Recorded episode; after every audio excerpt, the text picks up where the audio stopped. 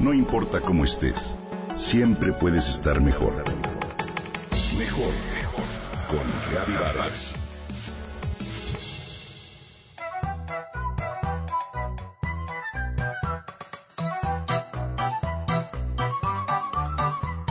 ¿Alguna vez has sacado tu celular para jugar un juego en medio de una conferencia?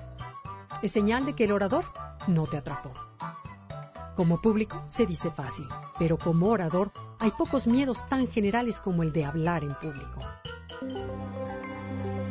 El medio es el mensaje, decía el profesor McLuhan, quien se hizo famoso por acuñar dicha frase y pronosticar con años de antelación la creación de lo que hoy conocemos como Internet. Él afirmaba que existe una interrelación entre la persona y los medios que utiliza para comunicarse con otros individuos. Es decir, el mensaje se altera si éste se transmite por vía de teléfono, la máquina de escribir o la televisión. Los medios, por ende, se convierten en parte del mismo. Por otro lado, el filósofo alemán Friedrich Nietzsche, cuando era joven, se aburría en las clases de las universidades, se jactaba de saber mucho más que todos sus profesores. Es así que deambuló de una universidad a otra en busca de maestros que supieran más que él. Un día, por fin encontró a un maestro. No lo admiro por su sabiduría, sino por la pasión con la que comunica su tema. Eso es lo que me ha enseñado. Y ahí está la clave. Lo que nos mueve, lo que nos hace bailar, no es la letra de una canción, sino las notas y el ritmo que la acompañan.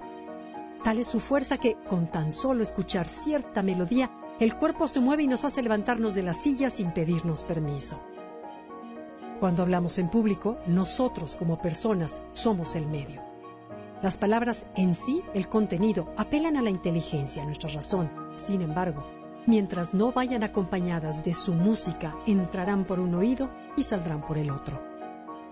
La música se compone de la energía con que salen del cuerpo y cobran vida. Esa no viene del cerebro, sino del corazón, del vientre, de cada célula del cuerpo. Es lo que caracteriza a un buen comunicador. Vibrar aquello que expresa, Podemos ser eruditos en algún tema o materia. Sin embargo, si las palabras no vienen envueltas de pasión, de poco sirven. Al preparar una presentación, una conferencia, una arenga de ventas, más que preocuparnos por qué decir, ocupémonos de cómo lo vamos a decir. ¿Lo sentimos real? ¿Creemos en lo que decimos?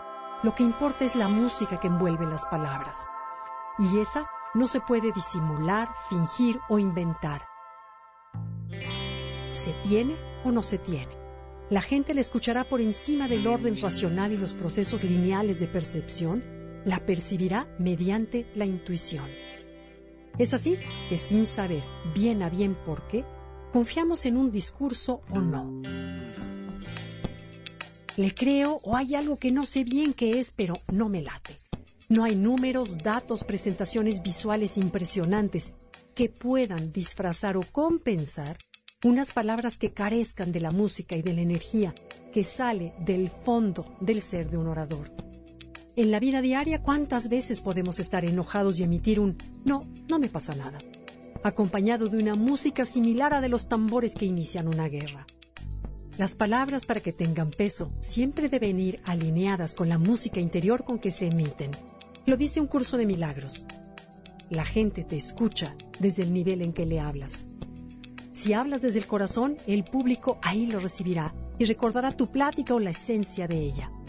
En cambio, cuando hablas desde la cabeza, desde el ego, desde la intención de quedar bien, desde la memorización del material sin llegar a sentirlo, al término de la plática las personas habrán olvidado por completo todo lo que dijiste. Lo dicho, lo importante es la música que acompaña tus palabras.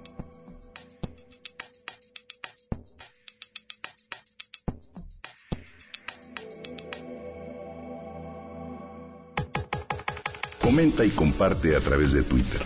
Gaby-Vargas. Gaby-Vargas. No importa cómo estés, siempre puedes estar mejor. Mejor, mejor. Con Gaby Vargas.